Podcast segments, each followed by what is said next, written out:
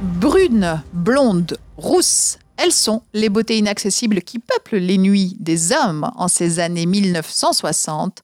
Bombe atomique ou séductrice, tout en froideur, tour d'horizon de quelques vedettes des années 60. Françoise Hardy, cette grande fille timide, a tout d'abord pour séduire pour commencer, Françoise Hardy, cette grande fille timide, a tout pour séduire, mais elle l'ignore. C'est d'ailleurs en solo que l'adolescente apprend la musique avec une guitare offerte par ses parents après sa réussite au bac.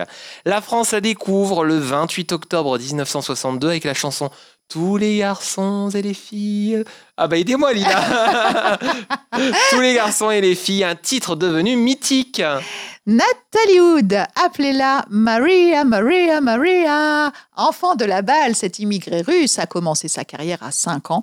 C'est donc une actrice d'expérience qui arrive en 1961 sur le tournage de West Side Story, la comédie musicale de Robert Wise. Elle y joue le rôle de Maria, une beauté latine. Sylvie Vartan, la petite bulgare émigrée à Paris, n'a que 17 ans en 1961 lorsque son frère lui présente le rocker Johnny Hallyday avec un petit clin d'œil à notre réalisateur Dominique Lemaître qui l'adore. Ce sera une grande histoire d'amour entre eux. Sylvie Vartan chantera Nicolas et deviendra une idole française.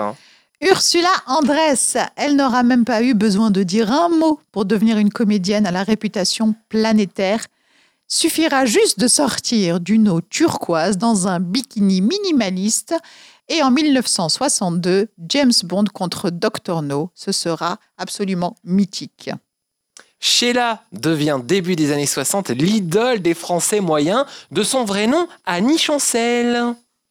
Adolescente de 17 ans, fille de confiseur, elle travaille sur les marchés du 13e arrondissement avec son père et chante en amateur. Elle se fera repérer par le producteur Claude Carrère avec L'école est finie. Elle devient vite numéro un des ventes et la plus grande star française féminine des années 60.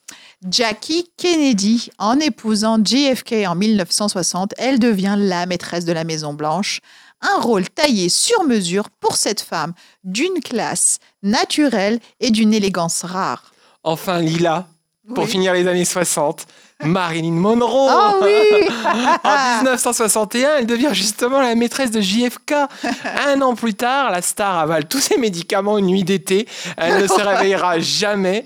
Elle aura 36 ans pour l'éternité. Eh ouais. À demain sur Vivre FM. À demain, Jason.